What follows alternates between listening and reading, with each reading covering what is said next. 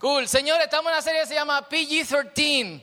Y yo quiero que agarren esa frase ahí. Podríamos mirar el corazón y vayamos a Proverbios capítulo 5 en sus Biblias. Vamos a leer el capítulo completo. Proverbios capítulo 5. By the way, para los que están por primera vez aquí, mi nombre es Fausto Liriano. Gracias por estar aquí con nosotros. Eh, y pueden escuchar los otros mensajes de esta serie en nuestra página www.circulojuvenil.com. ¿Lo tienen? Proverbios capítulo 5. Ya. Perfecto. Dice, hijo mío, pon atención a mi sabiduría y presta oído a mi buen juicio, para que al hablar mantengas la discreción y retengas el conocimiento.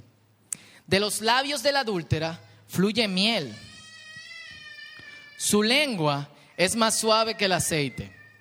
Salomón sabe, él sabe.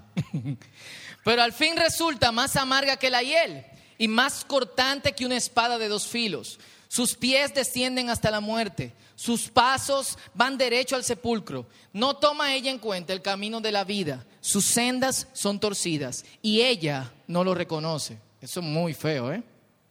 Pues bien, hijo mío, préstame atención y no te apartes de mis palabras. Aléjate de la adúltera, no te acerques a la puerta de su casa, para que no entregues a otros tu vigor, ni tus años a gente cruel. Es un, vehículo, es un versículo bastante profundo, de hecho. ¿Eh? Para que no entregues a otros tu vigor, ni tus años a gente cruel, para que no sacies con tu fuerza a gente extraña, ni vayan a dar en casa ajena tus esfuerzos, porque al final acabarás por llorar cuando todo tu ser se haya consumido y dirás, ¿cómo pude aborrecer la corrección? ¿Cómo pudo mi corazón despreciar la disciplina? No atendí a la voz de mis maestros, ni presté oído a mis instructores. Ahora estoy al borde de la ruina, en medio de toda la comunidad. Bebe el agua de tu propio pozo, el agua que fluye de tu propio manantial. Resuelva con su esposa, dice ahí, en paráfrasis. Habrán de derramarse tus fuentes por las calles y tus corrientes de agua por las plazas públicas. La Reina Valera es mucho más poética y dice, habrá de derramarse tus vinos por las calles son tuyas, solamente tuyas. Y no para que las compartas con extraños. Bendita sea tu fuente, goza con la esposa de tu juventud. Es una gacela amorosa, es una cervatilla encantadora, que sus pechos te satisfagan siempre. ¿Cuánto dicen amén? Es un versículo bíblico, señores que, tus que sus pechos te satisfagan siempre. ¿Cuántos dicen amén? Oh, ¿qué es esto? Y que su amor te cautive todo el tiempo. ¿Por qué, hijo mío, dejarte cautivar por una adúltera? ¿Por qué abrazarte al pecho de la mujer ajena? Nuestros caminos están a la vista del Señor. Él examina todas nuestras sendas. Al malvado lo atrapan sus malas obras las cuerdas de su pecado lo aprisionan. Morirá por su falta de disciplina y perecerá por su gran insensatez. Hmm. Hace un tiempecito Noel y yo pasábamos un par de días en la playa y mientras a mí me gusta bañarme por un par de horas y después tirarme ahí en la sombra, ni siquiera en el sol, y me gusta como que ve el agua y eso. Y mientras estábamos ahí Noel y yo, había una señora que evidentemente tenía una cuanta cirugía que la hacían ver más joven. Tendría unos 57, 60 años. Unos minutos después se acerca a su esposo, eh, un señor de más o menos la misma edad, de apariencia seria, no necesariamente moral, sino que el hombre no se reía. Esta gente como que y nosotros mirando esta escena, ella lo miraba como, como orgullosa de sus cirugías, como, como con cara de ya mi esposo no va a volver a voltear cuando vea a una jovencita. como si su matrimonio estuviese a salvo. Y él, él tenía cara de ella, yo salí de esta tipa. ¿Está contenta? Ahora yo estoy tranquilo. La típica mirada de espero que tú me dejes quieto. Full. Yo no sé si ustedes hacen eso. A mí me gusta como analizar a la gente. A veces, tú sabes, me paso un, un poco, pero yo creo que volverán a Europa. El cuerpo de ella cederá a los años. y él seguirá mirando jovencitas o engañándola. Lo que me hizo pensar. Y, y Noel y yo tenemos dos amigos, él es mexicano, ella es dominicana, tiene, él tiene 75 años, ella tiene 73, 74. Y el otro día caminando por IKEA encontramos a estos dos señores, ella no tiene ningún tipo de cirugía, él está calvo. Y lo encontramos a ellos dos full. O sea, yo le dije, Noelia, ven, ven a ver esto. O sea, estos dos señores, ella frotándole un peluchito en la nariz así. Y él, y nosotros nos quedamos mirando así como, no hay cirugía, no hay Botox. Tranquilo, ellos son felices. Tú te sientas con ellos y te dicen de, que estaban en el concierto de Joaquín Sabina o de Fito Páez, sitio para comer, le gusta salir, mantener su relación como que en, en, ellos se aman. Y la fuerza de gravedad no ha podido consumar. Y aprovecho este tiempo para que se miren. O sea, no sé, Manuel y, y, Pelletier. Yo te digo así, porque yo tengo un amigo que se llama Pelletier y digo Pelletier. Entonces, apellido, tiene que ser primo tuyo. Mírala.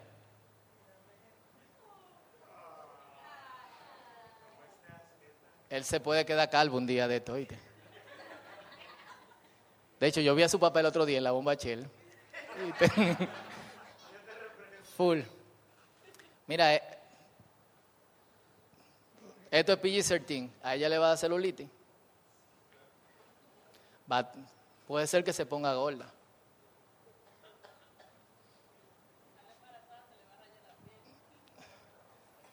Eh, no sé, o sea, mírense ustedes que están David con Cosete, de hecho un aplauso a ellos, viene esa gente, pero un aplauso bien.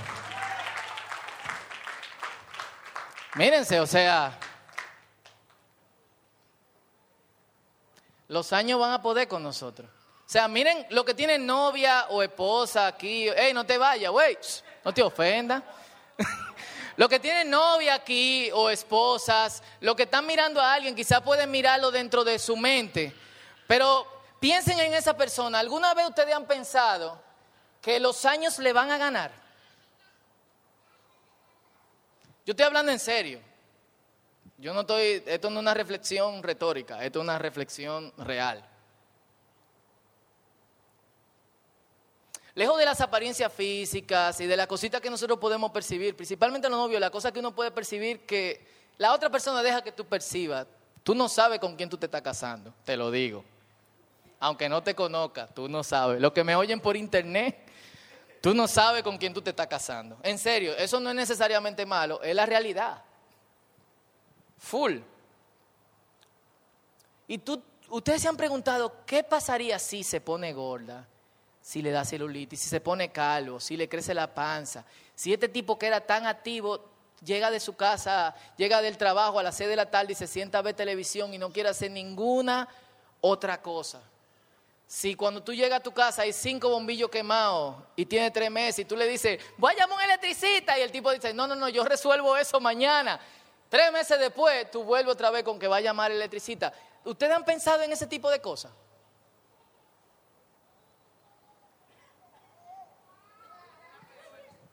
Una peor. Piensen también que hay gente que no le gusta, que no le cae bien su suegra o su suegro y la realidad es que el esposo tuyo va para allá y tu esposa es para allá que va también. Al final terminan igualito a su papá. o sea, ustedes se han hecho esa pregunta. La otra pregunta sería, ¿qué te atrae? ¿Qué te atrae de esa persona? ¿Qué, qué te gusta? eso que te gusta, no, de dar tiempo, ¿qué te atrae? ¿Qué te gusta? Eso que te gusta, ¿piensas que estará ahí para siempre?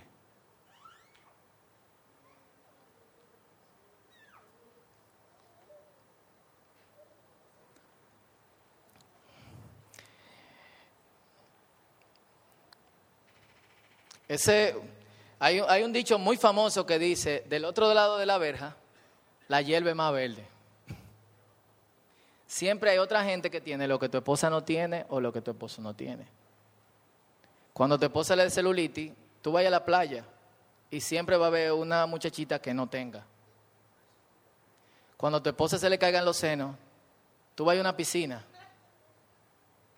Y si te toca en bávaro, te va a encontrar con una europea topless, te va a tapar los ojos, pero después que te dé cuenta que... ¿Eh? ¿Qué tú vas a hacer? Le van a dar arruga.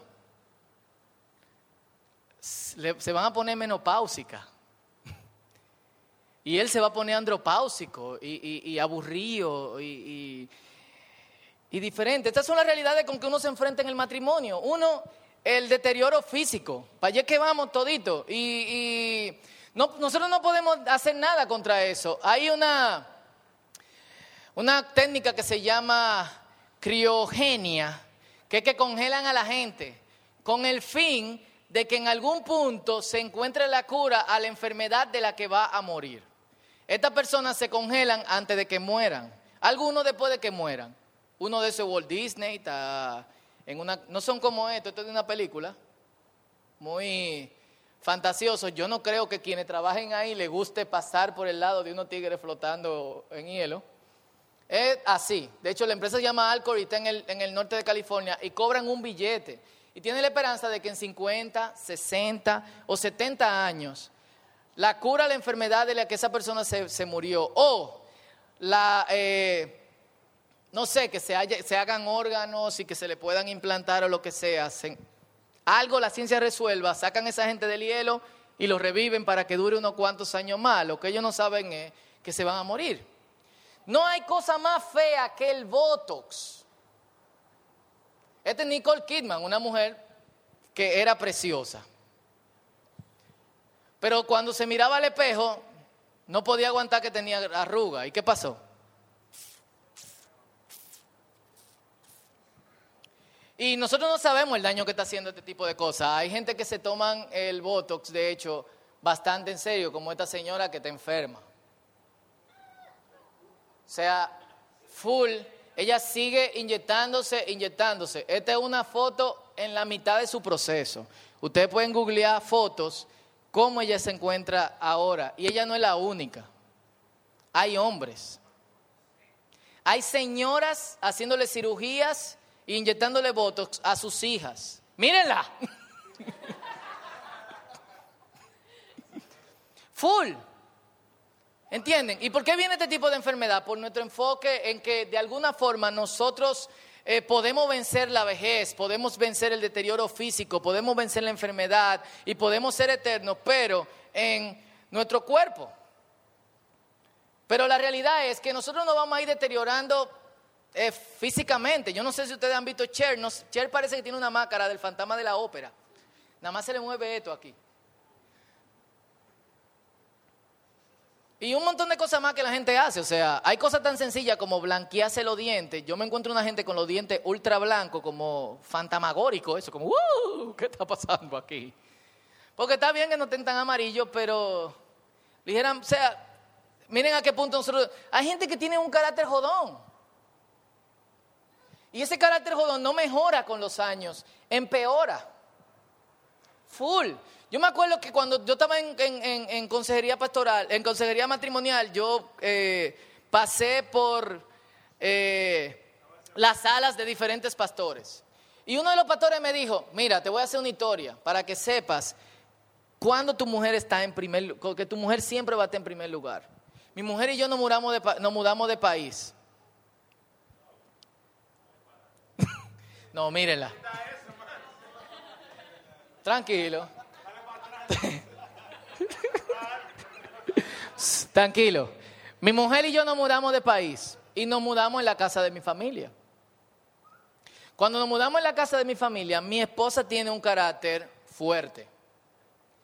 No pasaron tres, cuatro, cinco meses cuando ya mi mamá estaba teniendo problemas con ella, mi hermana estaba teniendo problemas con ella, mis sobrinos estaban teniendo problemas con ella, y un día yo estoy llegando de mi trabajo y encuentro toda la familia en la sala. Cuando eso no había cámara intervention, hubiese sido así. Y, y me dicen, óyeme, eh, nosotros podemos recibirte en esta casa, pero nosotros no podemos recibir a tu esposa. Entonces nosotros te, te, vamos a pedir que le des un hotel a ella por algunos días y que de alguna forma, eh, no sé, tú puedes seguir aquí con nosotros. Él agarró y se paró y dijo, sabiendo el carácter que tiene su esposa, yo lo quiero mucho a ustedes, pero dejará el hombre a su padre y a su madre, se unirá a su mujer y serán una sola carne. Nosotros nos vamos hoy a un hotel. Empacaron y se fueron y desde ese momento viven en este país sin, o sea, obviamente ya tienen una buena relación, pero fuera de la casa de, su familia. ¿Cuántos hombres hubiesen hecho eso?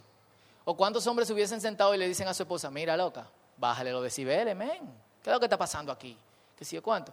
Él entendía una cuestión que iba más allá, que hay costumbres que no pasan. Y para los hombres, o sea, agrégale a eso que el punto que nosotros nunca vamos a entender las mujeres. El mismo Freud decía, full Freud, la gran pregunta, una que me sigo haciendo y que sigue sin responder, a pesar de mis 30 años de investigación dentro del alma femenina, Freud tenía 70 años cuando escribió esa frase, es, ¿qué quiere una mujer. Freud, el papá del psicoanálisis, 30 años, no pudo. Lo que pasa es que él no conocía la espada del augurio.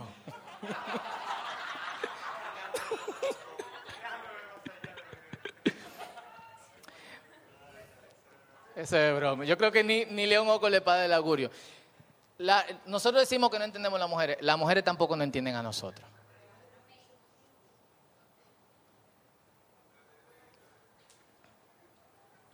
Y, a eso agrégale otra cosa. Estoy agregando muchas cosas, pero vamos poniendo las cuestiones en su, en su punto exacto. Ahora mismo, cada relación de amor parece ser una transacción económica. Full. O chequeate esto, que quizá le ha pasado a algunos de ustedes, los varones solteros que están aquí, algunos de los varones que están casados. Tú conoces una jevita y te gusta. Y de repente, después de par de llamadas telefónicas, tú logras romper la barrera, manda par de flores a su casa que te costaron un billete porque tú no quieres que sean de la del supermercado nacional, y agarras y logras invitarla a cenar en pepperoni. Tú te gastaste 5 mil pesos en la jeva. Todo bien. Llegaste a la casa, te ganaste una sonrisa, volviste, nada. La llamaste otra vez y le dijiste, mana, vamos al cine. Fueron al cine, ¿eh? VIP, 700 pesos, porque tú no quieres decir que 50 pesos. No, vamos de lunes a miércoles, 50 pesos. No, tú tienes que demostrar que es heavy. Y después de ahí, Chef Pepper, 2 mil pesos. O sea, agrégale 2.700 más papita, más que si yo cuánto, y refresco.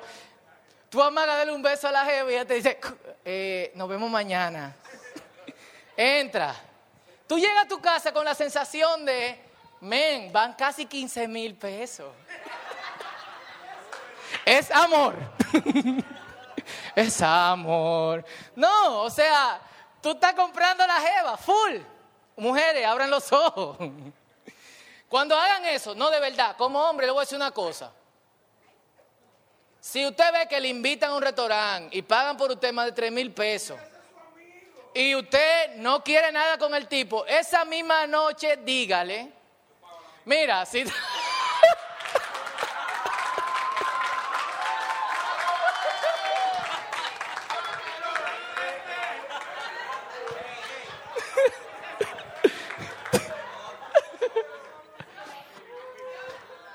esa misma dile, mira, viejo, yo no sé qué tú quieres, pero esto no va para ninguna parte. Si tú quieres intentarlo, dale, pero no hay posibilidades. Dale porque está muy buena la comida. ¿Dónde vamos a cenar la semana que viene? Full, o sea, nítido. ¿A quiénes no le ha pasado eso? Levante la mano, valientemente. A alguno le va bien, a otro, ¿eh? Ok, ¿a quién le ha pasado eso? ¿Y cómo tú te sientes? Tú llegas a tu casa con un quille, tú agarras, tú levantas el teléfono y llamas a tu mejor amiga o a tu mejor amigo y tú le dices, men. ¿Y qué es lo que está pensando? Y no se está dando cuenta. Que qué sé yo cuánto, que bla, bla. No, invítala a cenar. ¡Otra vez! no ha llegado diciembre y estoy gastando el doble sueldo en esta jeva. O sea, fíjense que hoy en día no hay dote ni qué sé yo cuánto como en los tiempos de Jesucristo, pero hay una transacción económica. Hay una inversión y tú quieres un retorno por esa inversión. Full. Llega un punto donde tú le dices a la jeva, hey, ¿qué es lo que está pasando aquí? Tú no te estás dando cuenta. Si tú eres muy guapo, si tú no eres tan guapo, llega un punto donde tú no le respondes el teléfono. Tú no respondes ni la llamada en privado. Pues la jevita agarró y te llama en privado y te dice, ¿será de fuera? ¿Será de aquí? No, no voy a responderle la llamada a esta bendita tipa. O sea, es full así. ¿Me amarías toda la vida?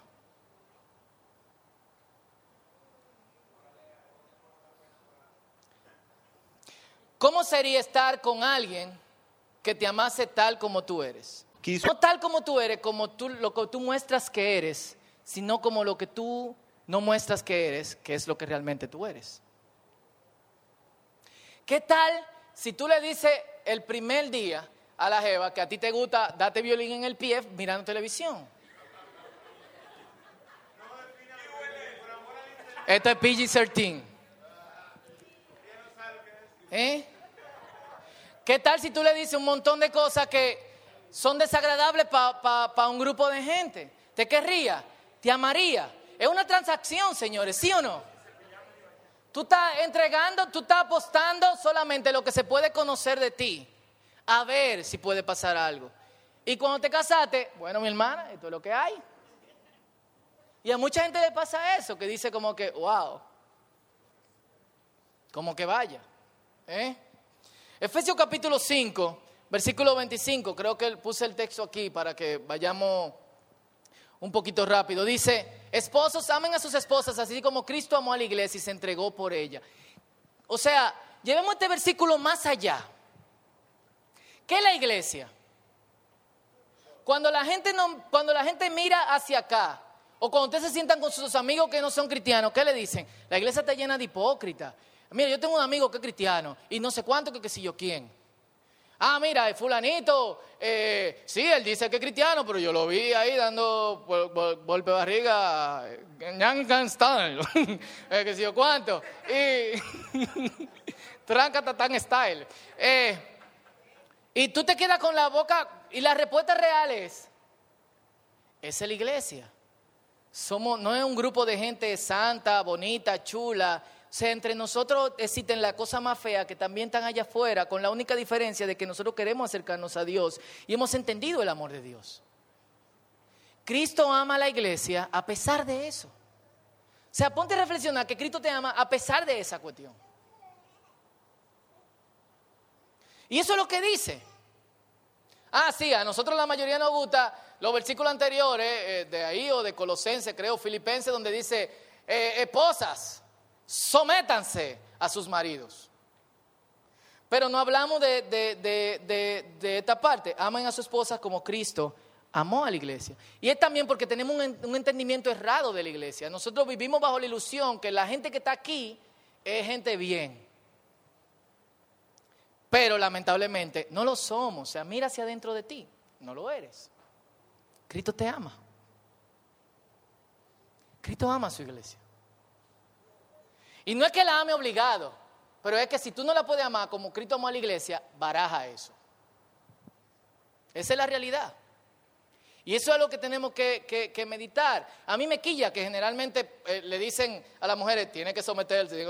Obviamente, hay un espacio de sometimiento ahí, y eso es una cuestión un poquito más más amplia. De hecho, la palabra someter no está en ese versículo. El capítulo empieza de la siguiente manera, sométanse los unos a los otros. Las esposas a sus maridos, así dice el original. Los maridos a sus esposas. Y ámenla como Cristo amó a la iglesia y como, cuídenla como brazo frágil. El hombre se somete a la mujer, la mujer se somete al hombre. Hijos a sus padres. No hay. ¿Y por qué nada más le queremos meter el versículo de sométanse en la parte de la mujer? La realidad es sométanse unos a otros. Y sí, hay una inversión en nuestra sociedad donde el hombre es más mujer que, que, que, hombre. Y el hombre tiene que tomar su papel, porque el hombre es una cabeza. Cristo es la cabeza de la iglesia. Cristo la ama como tal, pero Cristo le da dirección a la iglesia. Y el hombre que no le da dirección a su hogar no es hombre. Pero el hombre no da dirección a su hogar sometiendo, sino amando. El hombre no somete por poder, el hombre somete por amor.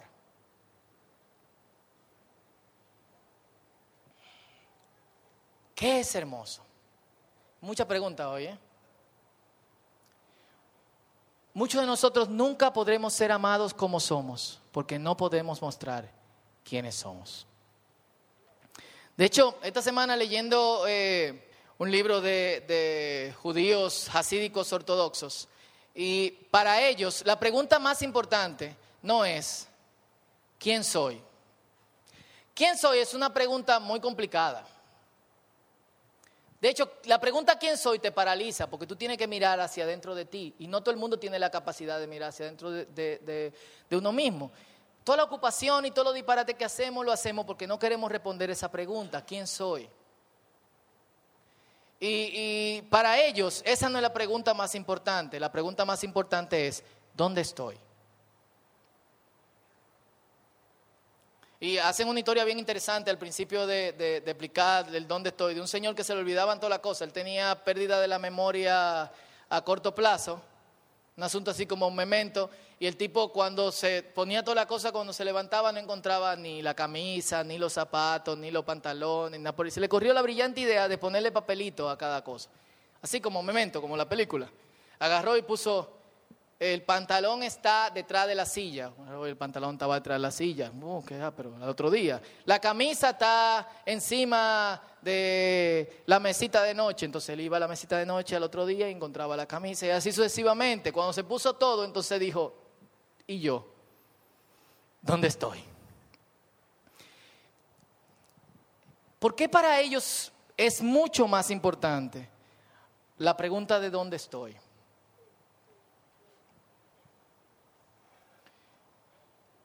Porque la mayoría de nosotros vivimos escondidos. Muchos de nosotros sabemos con qué estamos bregando, pero no tenemos el valor de salir. Es como Adán y Eva. Adán y Eva sabían todavía después de haber pecado que eran Adán y Eva, pero sabían otra cosa, y era que tenían vergüenza, y eran que estaban desnudos. Y un gran valor en su respuesta es que Dios dijo, ¿dónde están? Y dijeron, estamos aquí, pero descubrimos que estamos desnudos y tenemos vergüenza.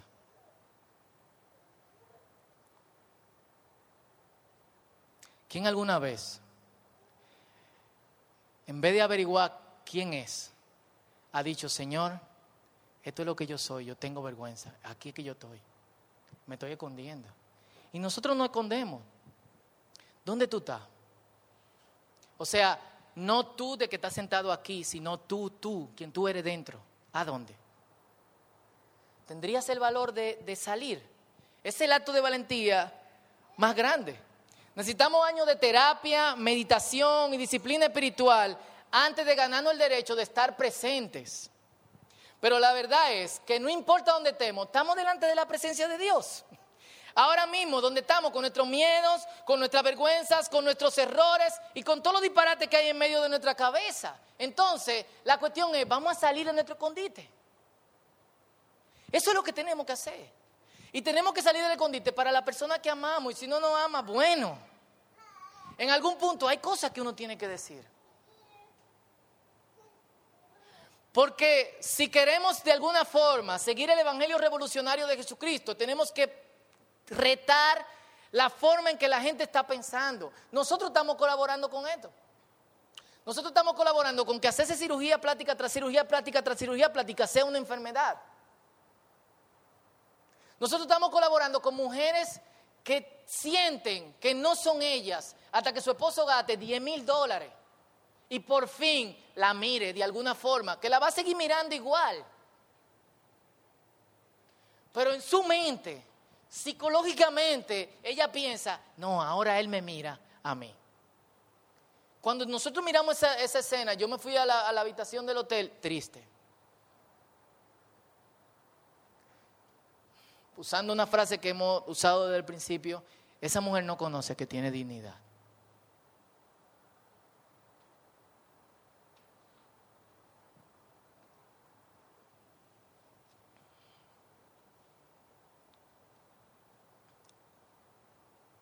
Y nadie, nadie nunca conocerá quiénes somos, al menos que nos ame de verdad. Y nadie nos ame de verdad, al menos que quiera todo el paquete. Y nunca sabrán dónde estamos, al menos que salgamos de nuestro escondite.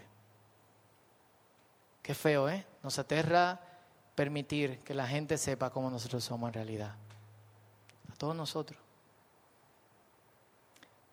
Que vea la oscuridad de nuestro corazón. Y eso nos lleva a otra verdad. En el matrimonio tú estás con alguien desnudo, pero tú estás realmente desnudo.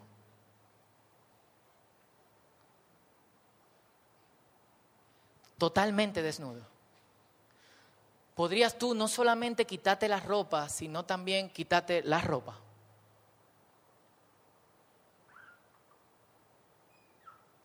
Podría parar algunas cosas y decir, ok, yo necesito decirte quién yo soy. ¿Te amaría esa persona? Quizá habrá que desnudarse cuidadosamente. Y yo preguntaba, ¿qué es hermoso? Hermoso es todo el paquete.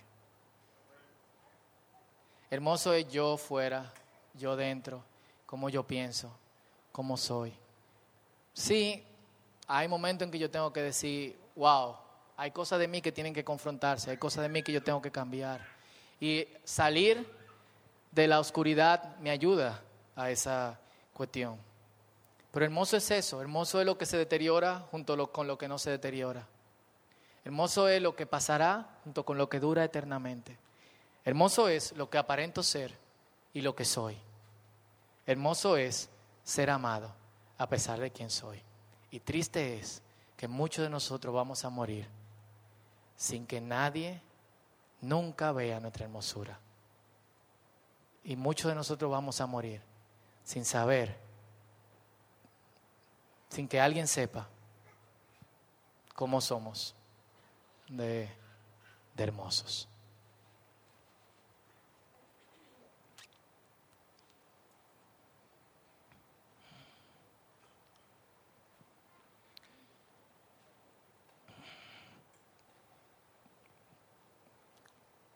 Y esto no es fácil. Muy pocas personas se han atrevido a hacerlo.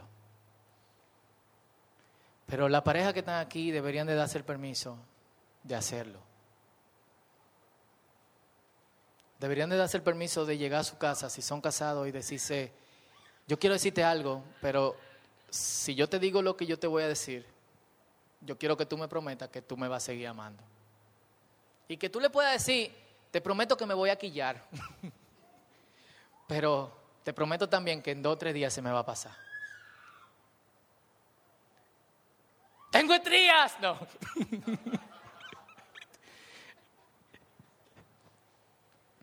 Para romper el hielo, usted está muy serio. No, deberíamos de darnos ese permiso. Los novios deberían de llegar antes de que sea muy tarde, donde vayan a cenar hoy o al cine o en esta semana, sentarse y decir, esto es lo que yo soy, ¿por qué te lo tendría que decir otra gente? ¿Me amarías a pesar de? Y si no, entonces deje esa persona, y confíe en Dios por otra persona más. No podemos perder tiempo con gente que no va a amar nuestra desnudez. No la desnudez, sino la desnudez.